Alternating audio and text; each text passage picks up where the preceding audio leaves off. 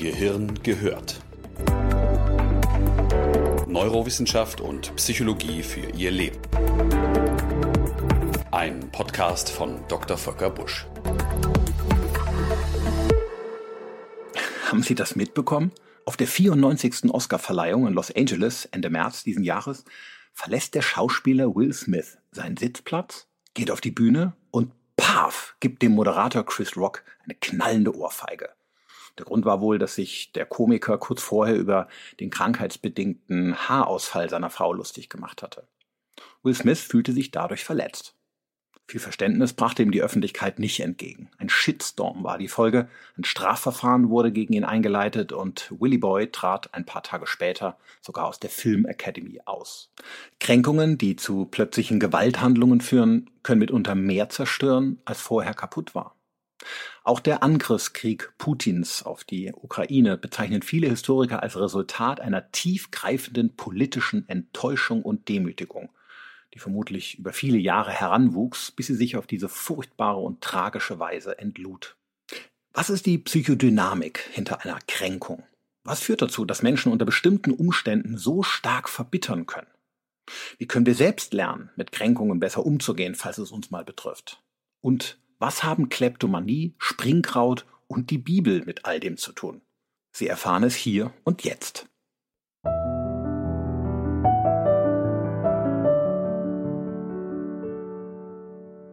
Kränkungen bezeichnet man als Ohrfeigen für die Seele. Wir alle erleben sie. Man könnte sie Alltagserfahrung nennen. Sie treten auf, wenn durch eine bestimmte Situation ein starkes inneres Bedürfnis, also ein tief empfundener Wert, bedroht und verletzt wurde. Ein Beispiel. Eine Mitarbeiterin will sich besonders gut auskennen auf ihrem Gebiet und es ist ihr ein besonderer Wert, dass andere sie für klug halten. Bei einer fachlichen Diskussion redet sie aber Unsinn und eine Kollegin raunzt sie von der Seite an, Ah, du hast wieder mal keine Ahnung. Dein Wissen ist echt oberflächlich. Autsch, das tat weh. Diese Bemerkung kränkt sie deswegen, weil der Wert, gebildet zu sein und sich fachlich auszukennen, plötzlich massiv in Gefahr gerät. Ein anderes Beispiel. Ein junger Bursche will stark sein und es ist ihm wichtig, dass seine Kumpels ihn für mutig halten. Nachmittags im Park kommt plötzlich ein großer, aber harmloser Hund auf den Jungen zugelaufen und springt ihn an. Unvermittelt bekommt er Angst und schreit laut auf.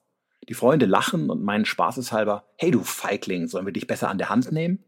Autsch, auch das tat weh. Der lockere Spruch wird deswegen zur Kränkung, weil ein tief sitzendes Bedürfnis, nämlich das nach Stärke, stark bedroht wurde. Kränkungen können also sehr tief gehen und sie können lange sitzen bleiben, denn wir empfinden sie als Herabwürdigung unserer Person. Daher verfliegen die Emotionen auch nicht so schnell wie eine vorübergehende Traurigkeit oder ein kurzer Wutanfall. Nichtsdestotrotz können Menschen Kränkungen im Alltag nach einer gewissen Zeit für gewöhnlich ganz gut überwinden. Der Grund ist unser stabiles Selbst. Denn mit zunehmender emotionalen Reif wissen wir, was wir können und was nicht. Wir wissen auch, wo unsere Stärken und Schwächen liegen. Daher bringen uns verletzende Kommentare im Allgemeinen allenfalls, wenn überhaupt, nur kurz aus dem Gleichgewicht. Im optimalen Fall bewältigen wir Bedrohungen von außen durch ein Sicherheitsgefühl von innen.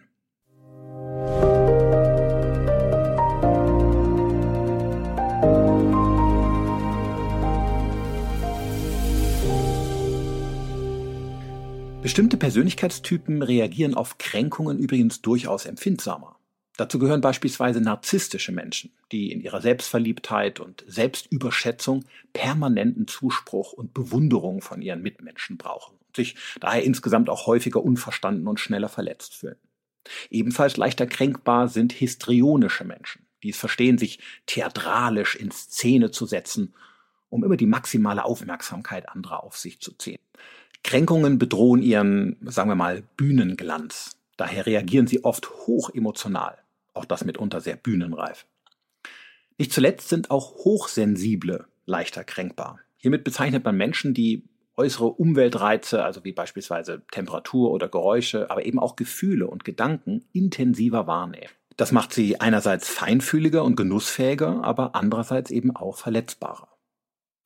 Narzissten und Histrioniker nehmen in der Psychiatrie übrigens nur selten eine Behandlung in Anspruch. Denn Hilfe brauchen ihrem Empfinden nach ja immer die anderen. Aber wenn Sie einmal den Weg in die Klinik finden, dann geschieht das tatsächlich fast immer aufgrund von Kränkungen, die sie in eine schwere Krise stürzten. Aber auch diese Menschen erholen sich in der Regel und finden zurück ins Leben. Der Narzisst findet neue Bewunderer und der Histrioniker kehrt auf die Bühne des Lebens zurück, nach ein paar Tränen im Backstage.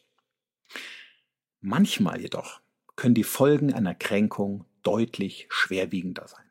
Die Enttäuschung bleibt sitzen. Sie gärt im Inneren. Sie reift heimlich und still zu einem alles verschlingenden Gefühl heran.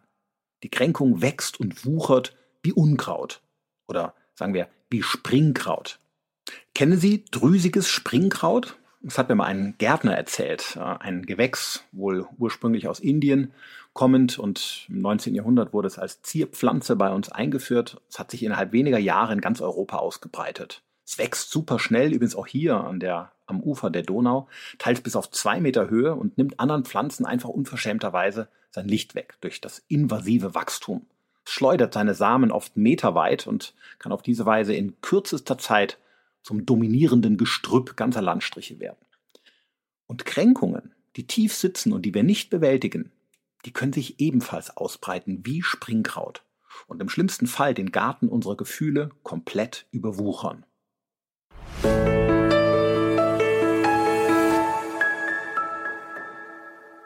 Kränkungen können regelrecht krank machen. Intrapsychisch kommt im schlimmsten Fall eine sogenannte Frustrationsspirale in Gang, die sich immer weiter nach unten schraubt und teilweise mit furchtbaren selbst- und fremdzerstörerischen Folgen. Schauen wir uns das mal kurz an. Am Anfang steht immer die Kränkung und sie trifft tief ins Mark. Betroffene fühlen sich jetzt aber nicht nur enttäuscht und verletzt, sie empfinden fortan auch eine immense Angst vor neuen Kränkungen. Und um diesen Spannungszustand irgendwie zu bewältigen, versuchen die Gekränkten ihr selbst um jeden Preis zu schützen. Ein effektiver Schutzmechanismus ist dabei, das Selbst irgendwie auf einen hohen Sockel zu stellen. Macht oder Gewaltfantasien, aber auch größenwahnsinnige Ideen sind typisch für solche Versuche, den Selbstwert zu erhöhen. Adolf Hitler beispielsweise war zutiefst gekränkt, dass er in jungen Jahren als Straßenmaler verhöhnt wurde und niemand Geld für seine Bilder ausgeben wollte. Er lebte lange Zeit in einer kleinen Wohnung unter für ihn unwürdigen Bedingungen. Sein Wert, als großer Künstler Anerkennung zu finden, wurde wieder und wieder verletzt. Man vermutet, dass nicht zuletzt aus dieser Kränkung heraus die Fantasie eines tausendjährigen Reiches erwuchs mit großen Ruhmeshallen und Denkmälern, mit ihm an erster und höchster Position. Auch die Pyromanie, also die Neigung, ständig irgendwas abzufackeln, kann die Folge wiederholter Kränkungserfahrungen sein. Durch die Beherrschung der zerstörerischen Kraft des Feuers versuchen die Betroffenen Macht wieder zu erlangen, die ihnen gefühlt verloren ging. Gerade Männer neigen oftmals zu diesem Verhalten. Und auch die Kleptomanie, also der zwanghafte Diebstahl, kann eine Folge von Kränkungen und unterdrückten Wünschen sein. Hiervon sind zur Abwechslung mal die Frauen häufiger betroffen.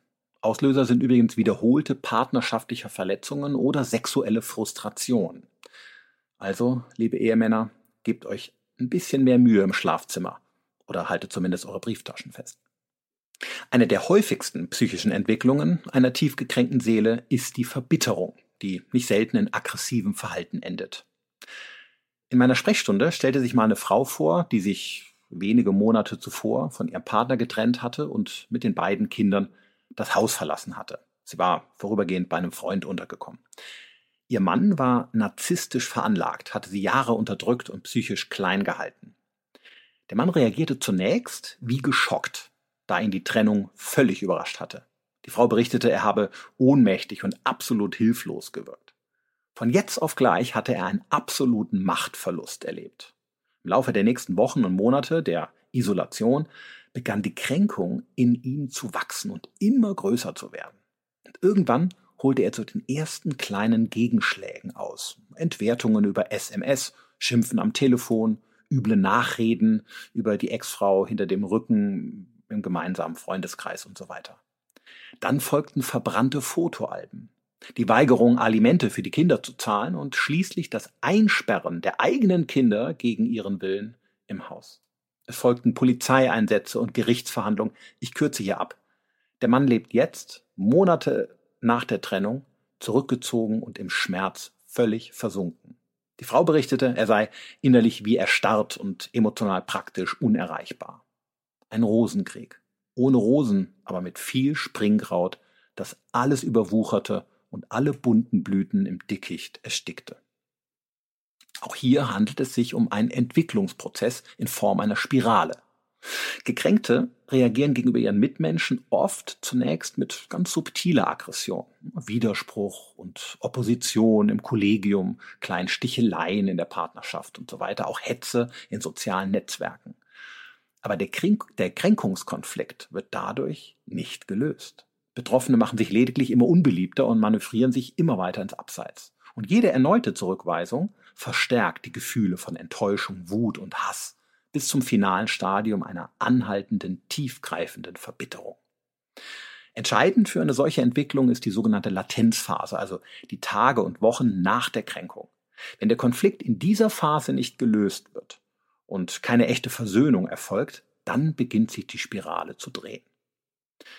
Im Zustand der Kränkung und Verbitterung kann sich die negative Energie eben auch gewaltsam entladen. Tief gekränkte Menschen sind nämlich die ganze Zeit in einer Art Alarmmodus, der körperlich und seelisch wahnsinnig stresst. Die negativen Gefühle sind für Betroffene überwältigend, aber sie können nirgends hin. Also kommt es zu einem sogenannten Affektstau. Und genau der ist gefährlich. Denn auch wenn man äußerlich nichts sieht, schwelt der Konflikt in einem selbst weiter. Der deutsche Philosoph Immanuel Kant sprach in diesem Zusammenhang mal von einem Feuer, das unter der Asche glimmt. Und irgendwann können solche angestauten Gefühle herausbrechen und sich auf eine aggressive Weise Bahn brechen. Man spricht dann von Affektumkehr. Es beginnt der verbitterte und hasserfüllte Kampf um Wiedergutmachung und um Rache, koste es, was es wolle. Vielleicht erinnert sich noch an die Novelle Michael Kohlhaas von Heinrich von Kleist aus dem Jahr 1810.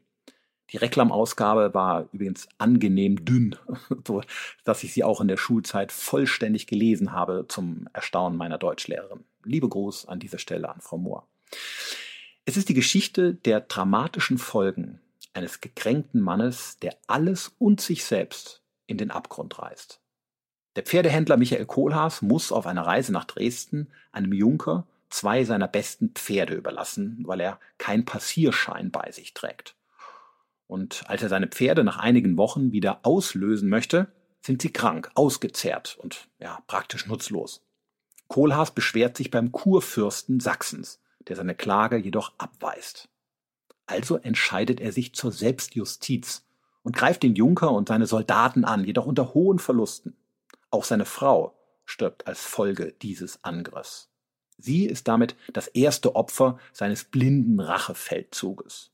Danach überfällt er die Burg des Junkers und steckt ein Kloster in Brand und so weiter. Er versucht jeden in seiner Umgebung in den Kampf gegen das erlebte Unrecht hineinzuziehen. Sogar Martin Luther persönlich bittet er um Hilfe. Das alles nutzt letztlich nichts. Er wird verhaftet, wegen Landfriedensbruch angeklagt und zum Tode verurteilt. Im Kampf um Wiedergutmachung verliert Kohlhaas am Schluss alles. Sein Land, seine Frau, seine Freiheit und sein Leben. Herr Kohlhaas ist sicherlich ein Extremfall. Und natürlich sind solche schwerwiegende Taten meist auch Ausdruck einer psychisch vorbelasteten oder bereits im Vorfeld gestörten Persönlichkeit. Und dennoch zeigen eben gerade solche Fälle, welche gravierenden Entwicklungen Kränkungen nehmen können, wenn die Verletzungen subjektiv schwer wirken und sich Betroffene immer mehr in ihren Schmerz und in ihren Hass hineinsteigern. Aristoteles schrieb in seiner Nikomachischen Ethik, verbittert ist der schwer zu Versöhnende, der lange den Zorn festhält, er verschließt die Erregung in seinem Innern und hört damit erst auf, wenn er Vergeltung geübt hat.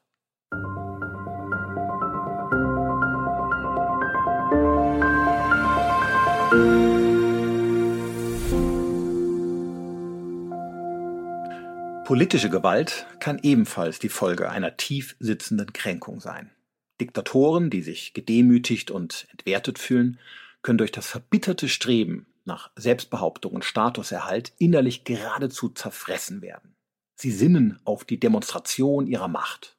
Und irgendwann kommt eine günstige Situation, in dem die ganze negative Energie frei werden kann. Es öffnet sich ein sogenannter Gelegenheitsraum. Die Mittel sind anfangs vielleicht nur wüste Drohgebärden, später vielleicht Raketentests und am Ende im schlimmsten Fall kriegerische Handlungen. Manche gekränkten Machthaber der Geschichte wie Napoleon Bonaparte oder Saddam Hussein waren in ihrer Verbitterung sogar bereit, das eigene Land und die eigene Bevölkerung mit in den Untergang zu stoßen. Auch Wladimir Putin wird für seine schrecklichen Taten an den Menschen in der Ukraine nicht als großer Staatsmann in die Geschichtsbücher eingehen sondern als Tyrann, der Hunderttausende unschuldige Menschen ermordete, die Heimat von Millionen von Menschen zerstörte und das eigene Land wahrscheinlich über Jahre hinweg isolierte.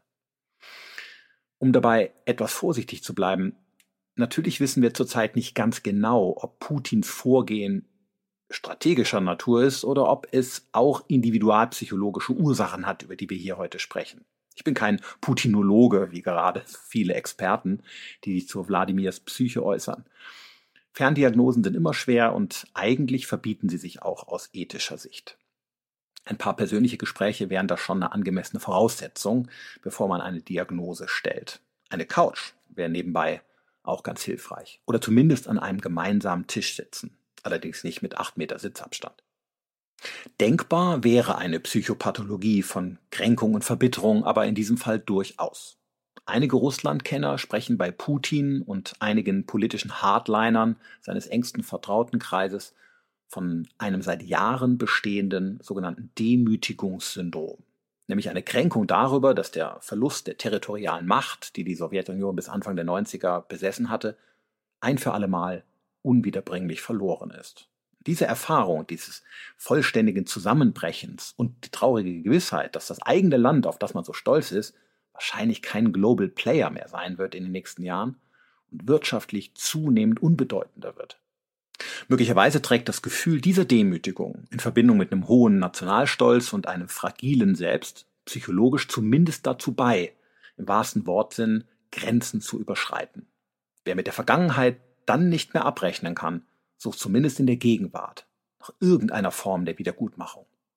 Falls dem so ist, dann ist die bittere Ironie daran, dass der eigentliche zugrunde liegende Konflikt durch die Gräueltaten psychisch gar nicht aufgelöst werden wird.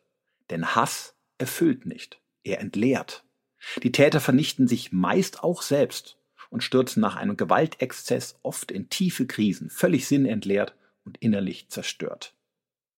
Unser aller moralische Pflicht wäre, Kränkungskonflikte zu lösen, bevor die Katastrophe eintritt. Das ist aber aus psychologischer Sicht alles andere als einfach. Denn eine Kränkung anzusprechen würde möglicherweise bedeuten, eine Schwäche einzugestehen. Und wer will das schon?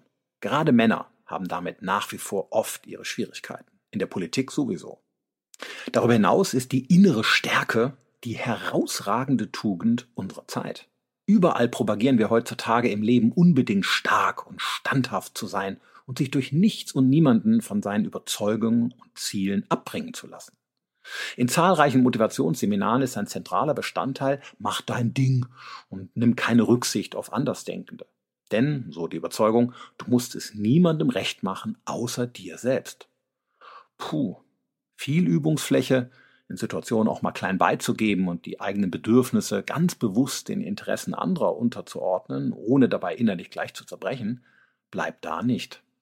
In einer Gesellschaft, die das Ich permanent so stark betont, wie wir es tun, fühlt es sich eben auch schnell bedroht, wenn es mal nicht im Mittelpunkt steht oder gebührend gewürdigt wird. Es ist der Narzissmus unserer Zeit, der uns eher schlecht erzieht im Umgang mit Kränkungen und Enttäuschungen.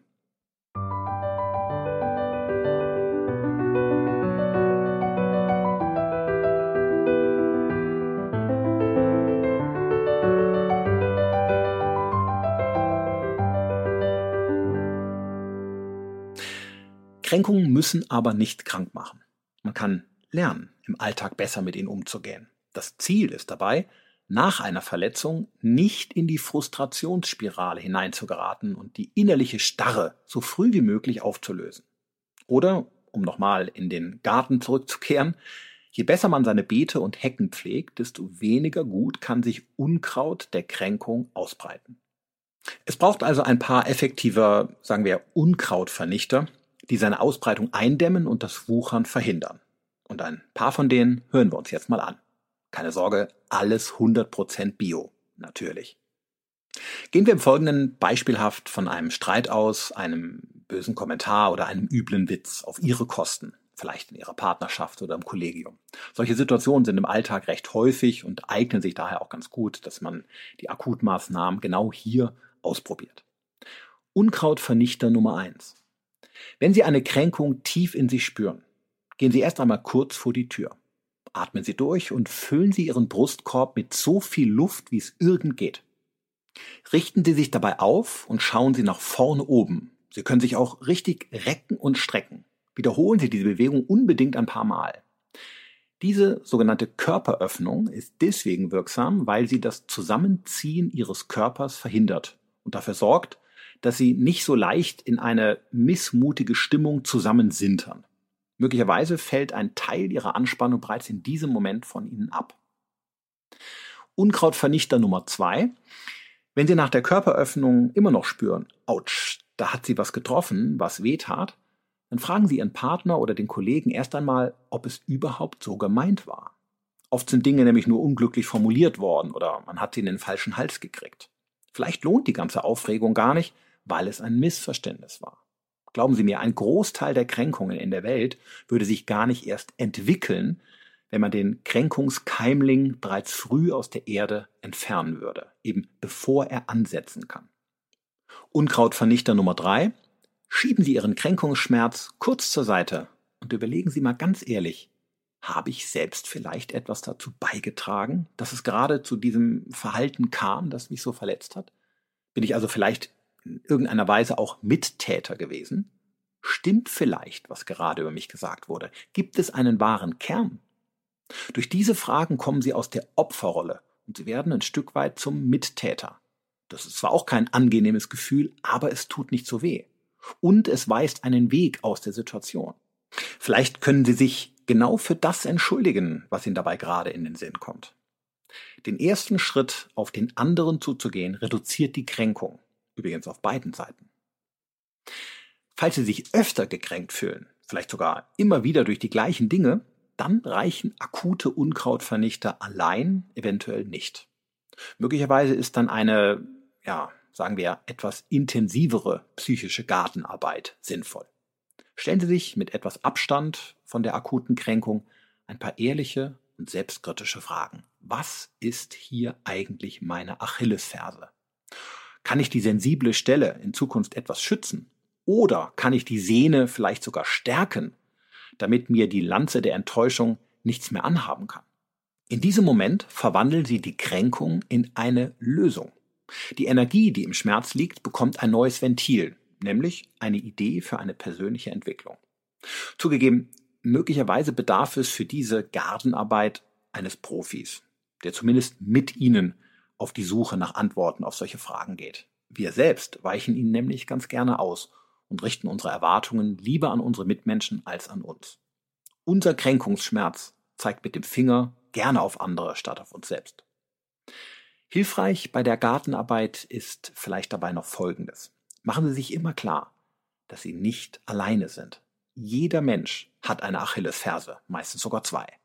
Manchmal hilft sogar, sich an eine Situation zu erinnern, in der Ihr Partner oder Ihr Kollege wegen einer Sache verletzt war, die man selbst für eine Kleinigkeit hielt. Diese Überlegung nennt man Dezentrierung, weil der Fokus weggeht von den eigenen negativen Gedanken wie die Welt ist gegen mich. Sich daran zu erinnern, dass auch Ihr Partner eine sensible Stelle hat, stellt Verbundenheit her.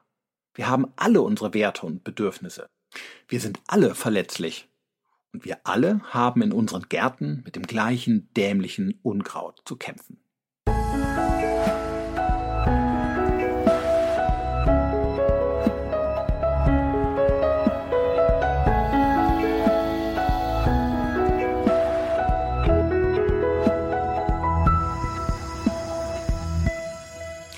Auch wenn sich Kränkungen nie ganz vermeiden lassen, außer ihnen ist alles und jeder absolut scheißegal, können wir sie überwinden bzw. den Umgang mit ihnen lernen.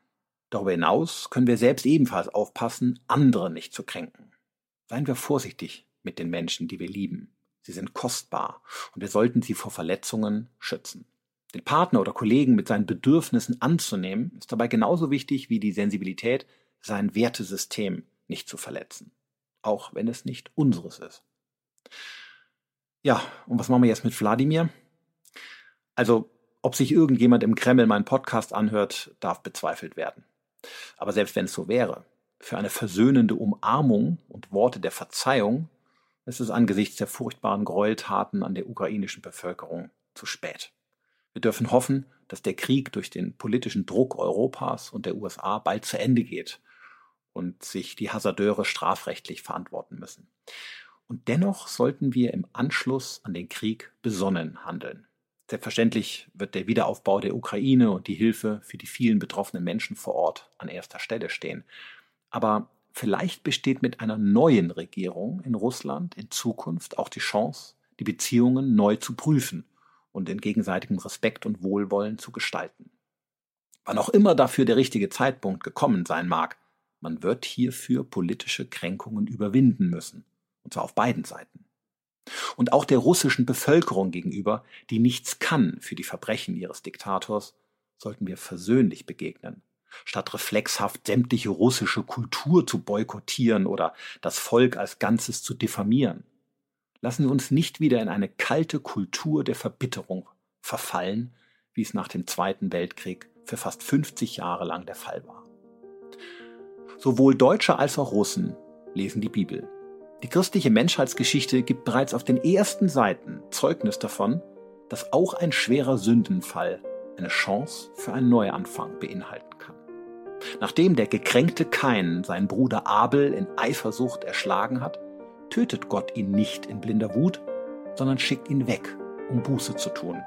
Kain fängt neu an. Er lässt sich im Osten Edens nieder, gründet eine Familie und baut eine neue Stadt. Ganz leise und zart enthält die Geschichte damit eine Botschaft, die uns in diesen bedrückenden Zeiten einen Weg weist. Eine Gräueltat, die mit einer Kränkung begann, muss nicht in rachsüchtiger Raserei enden. In den Geschichtsbüchern der Zukunft wird stehen, was wir jetzt hineinschreiben.